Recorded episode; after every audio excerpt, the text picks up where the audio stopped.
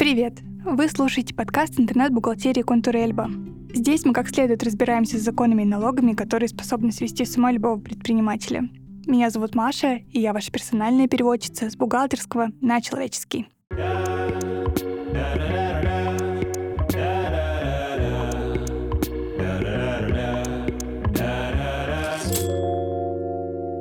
Система налогообложения — это база любых ИП и организаций. По сути, когда вы регистрируете бизнес, вы всегда можете выбрать, на какие налоги подписаться. И этот выбор дает вам возможность подобрать наиболее подходящие для себя условия по налогам. И обычно на этот выбор всегда влияет вид вашей деятельности, предполагаемые доходы и расходы и, конечно, условия вашего региона. Выбрать систему налогообложения нужно как можно раньше, а лучше вообще сразу при регистрации, потому что некоторые системы налогообложения можно сменить только с начала следующего года. В России существует шесть налоговых режимов. Общая система налогообложения, УСН, патент, самозанятость, АУСН и ЕСХН. Общая система налогообложения, или сокращенно ее еще называют ОСНО, это система, на которой по умолчанию регистрируют любого ИП и любую организацию. И задача малого и микробизнеса с этой системы как можно скорее сойти, потому что для них государство придумало не один и не два упрощенных налоговых режимов, на которых и налогов поменьше, и учет попроще. Но давайте сравним. На ОСНО платят, во-первых, 20% НДС, это прям основной налог этой системы, плюс организации платят 20% налога на прибыль, а ИПшки платят 13% НДФЛ. А на интереснейшей нам упрощенной системе налогообложения можно вообще платить всего 6% с доходов и больше ничего не платить. А то и меньше, кстати, можно платить, потому что иногда регионы устанавливают пониженные ставки, но об этом мы попозже поговорим. Поэтому предлагаю в этом видео больше внимания уделить именно упрощенным режимам, или как их еще называют, специальным налоговым режимам. Но перед тем, как перемывать косточки каждой из систем, а, хочу предупредить всех предпринимателей о том, что помимо налога на их системе налогообложения им нужно платить страховые взносы ИП, которые состоят из фиксированной части, она у нас в 2023 году где-то 46 тысяч, плюс 1% дохода в 300 тысяч. То есть это не то же самое, что налог. Это отдельная сущность, которая называется страховые взносы. Да, на каждой системе налогообложения со взносами есть свои нюансы, и на некоторых системах они даже отменены, но все же это важная вещь, которую нужно понимать в начале своего предпринимательского пути.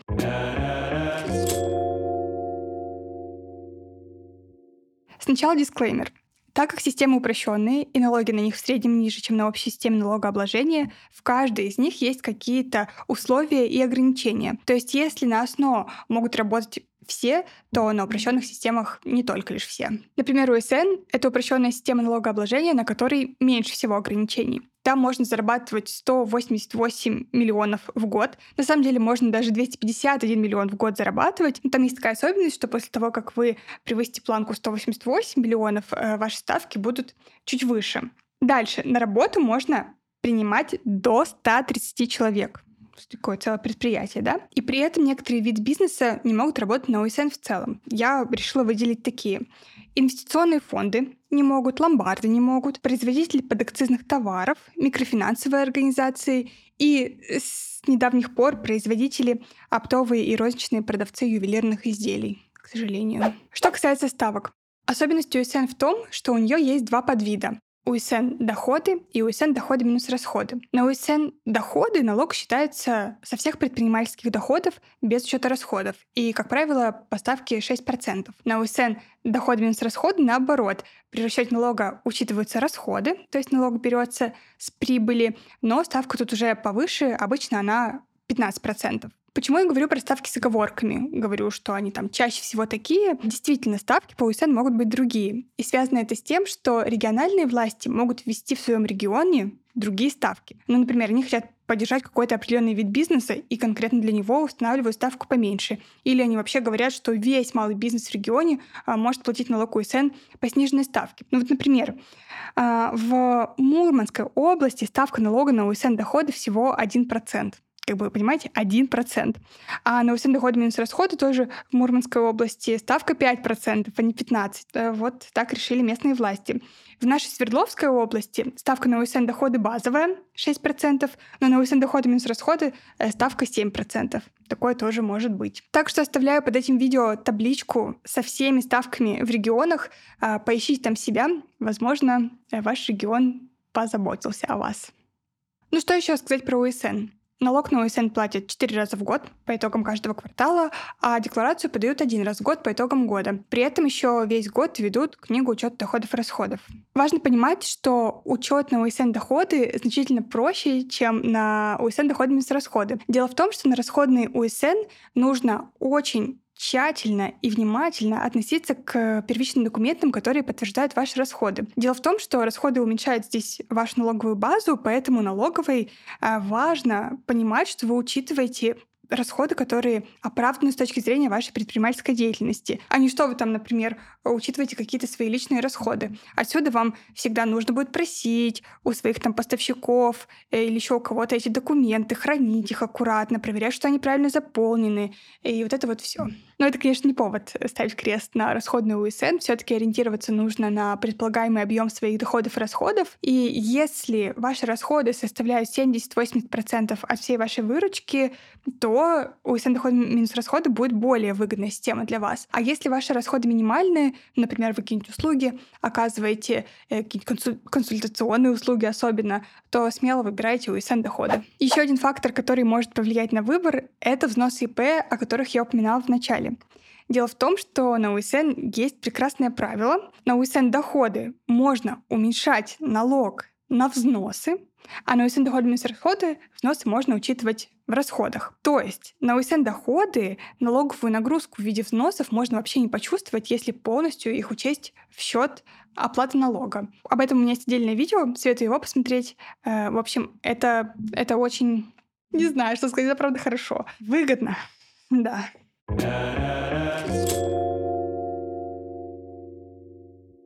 Патент или патентная система налогообложения — это система, на которой могут работать только предприниматели, организациям она недоступна. Соль патента состоит в том, что на нем нет никакой отчетности, нужно вести только книгу учета доходов. Зависит же стоимость патента от потенциального дохода, который устанавливает регион для каждого вида деятельности, и от физических показателей. Ну, тут тоже зависит от вида деятельности. Где-то это квадратные метры вашего торгового помещения, где-то это количество сотрудников, а где-то количество транспортных средств. То есть вы будто покупаете подписку на налог, э, платите его один или два раза в год, и бед не знаете, спокойненько себе работаете, не думаете о налогах. Но за последние два года стоимость патента довольно сильно подросла. Если раньше это был один из самых выгодных режимов, то в Москве, например, стоимость патента для разработчика ПО в 2023 году стоит 600 тысяч в год. В то время как точно такой же патент на разработку ПО Свердловской области стоит 21 тысячу. Но это тоже, это почему так происходит? Москва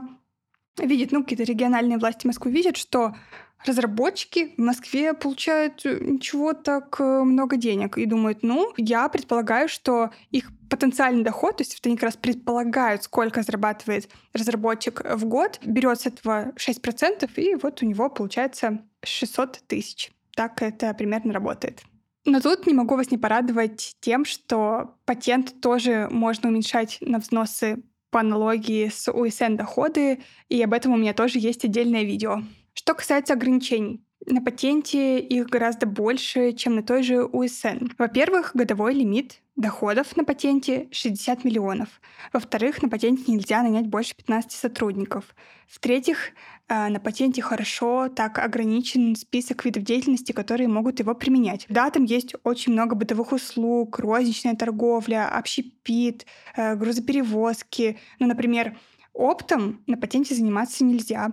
Или, например, там очень сильно ограничена онлайн-торговля. Раньше вообще говорили, что никакая интернет-торговля под патент не попадает, но в 2020 году Минфин выпустил письмо, в котором сказал, что все-таки можно торговать онлайн, но при условии, что вы по-прежнему торгуете офлайн, то есть у вас есть магазин, и вы из этого магазина доставляете товар, или вы в этом же магазине выдаете товар, э, ну, как из пункта выдачи, как будто бы. То есть это ситуация, когда у вас магазин — это три в одном. И офлайн магазин и пункт выдачи, и склад условный. В этом случае патент применять можно. Например, это не работает с маркетплейсами, то есть люди, которые торгуют на маркетплейсах, не могут работать на патенте, и это Минфин тоже в своем отдельном письме подтверждал. Как понять, подходит ли ваш вид деятельности под патент и во сколько он вам обойдется? Для этого есть супер удобный и простой способ, на мой взгляд, это воспользоваться калькулятором расчета патента. Там есть и выпадающий список всех видов деятельности, которые разрешены на патенте в вашем регионе, а они от региона к региону могут различаться,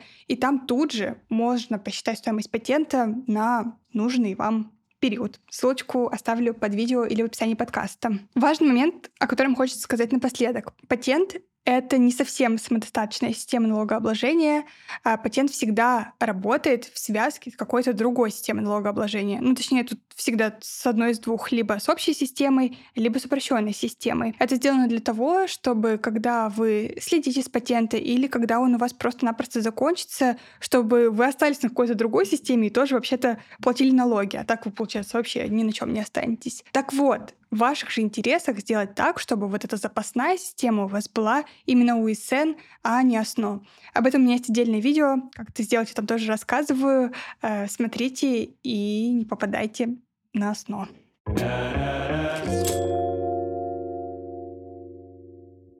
Самозанятость или налог на профессиональный доход это довольно юный и очень полюбившийся налоговый режим для микробизнеса. На НПД можно работать как э, со статусом ИП, так и просто как физлицо. Многие, правда, утверждают, что ИП не может выбрать систему налогообложения в виде НПД, но это чудовищная неправда. Конечно, конечно, он может. Поэтому, если ваши годовые доходы не собираются превысить э, 2 миллиона четыреста тысяч, если вы работаете без сотрудников, если вы ничего не перепродаете, если вы не работаете как агент, то почему бы не рассмотреть эту очень выгодную систему? Вы, наверное, спросите, зачем вообще самозанятому получать статус ИП? Может ведь работать просто как физлицо, непонятно, зачем здесь статус. Тут такие моменты. Во-первых, а, самозанятый без статуса ИП не может подключить себе эквайринг, а это бывает критично.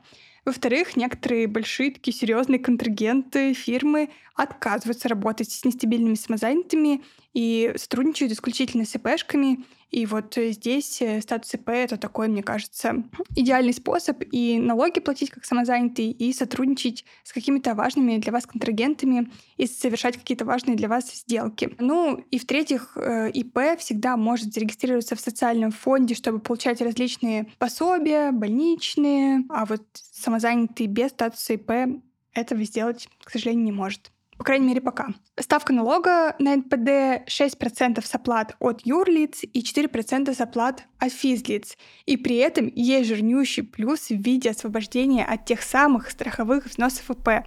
Да, ИП на НПД не должен платить эти страховые взносы за себя, и это, по-моему, вообще очень-очень круто. Хотя иногда я думаю о том, что, по сути, ИП на УСН доходы в том же положении, если они полностью учитывают взносы в счет налога. Ну, то есть они как будто бы просто заплатили полный налог по УСН, который тоже 6% да, на доходах, и условно не заплатили взносы.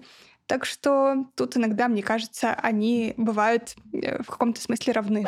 И еще один завершающий плюс НПД заключается в том, что на НПД можно не применять контрольно-кассовую технику. Самозанятые отправляют чеки из своего приложения «Мой налог», и от кассы освобождены. В то время как на других режимах налогообложения касса практически везде нужна, исключений довольно мало. Единственное, на патенте есть там списочек видов деятельности, которые освобождены от кассы, но вот на УСН вообще практически никто.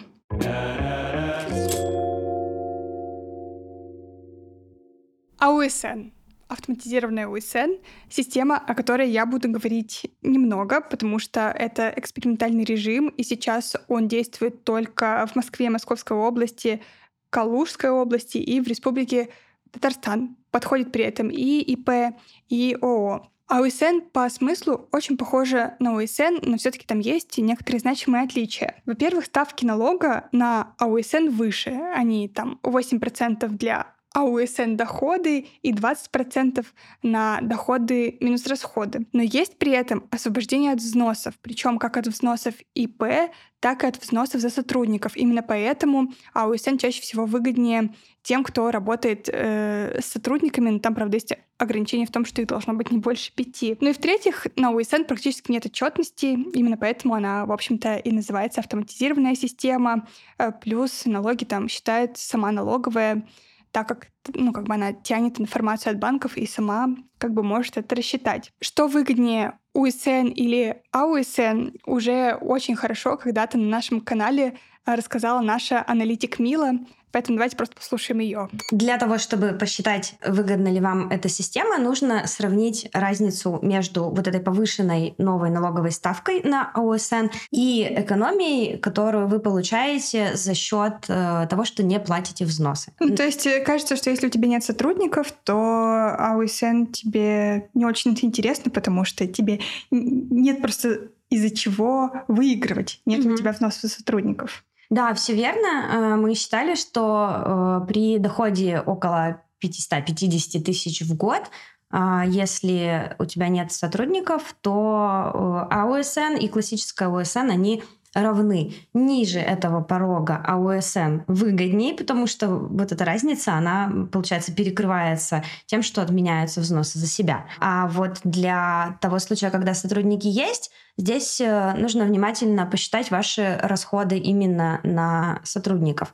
Если эти расходы достаточно высокие, то в этом случае АОСН действительно может быть выгодным. ЕСХН это режим, который предназначен специально для производителей сельхозпродукции. По смыслу э, ЕСХН похоже тоже на УСН по своему как бы строению, но при этом там есть всего один объект налогообложения, доходы минус расходы, при этом ставка налога довольно низкая, 6%. Применять ЕСХН может лишь тот бизнес, чьи доходы как минимум на 70% приходят от сельскохозяйственной деятельности. Ну и, в общем-то, больше сказать мне тут и нечего, если честно.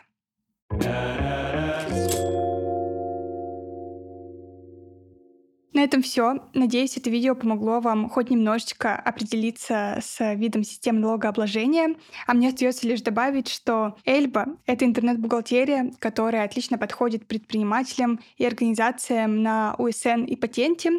Эльба — это сервис, который предназначен специально для людей, которые, в общем-то, не разбираются в бухгалтерии, поэтому вы не увидите э, в Эльбе каких-то сложных терминов или каких-то невыполнимых задач. Я уверена, что вы справитесь с бухгалтерией в Эльбе самостоятельно. И для новеньких П Эльба всегда дарит целый год пользования в подарок. Пожалуйста, не упустите это, потому что получить год можно только если вы зарегистрируетесь в течение первых трех месяцев своей предпринимательской деятельности. Но если три месяца у вас уже прошло, то регистрируйтесь по ссылочке под видео или в описании подкаста, и вам по моей волшебной ссылке включится три месяца, что тоже, в общем-то, неплохо. С вами была Маша, эксперт из Эльбы, ваша персональная переводчица с бухгалтерского на человеческий. Пока.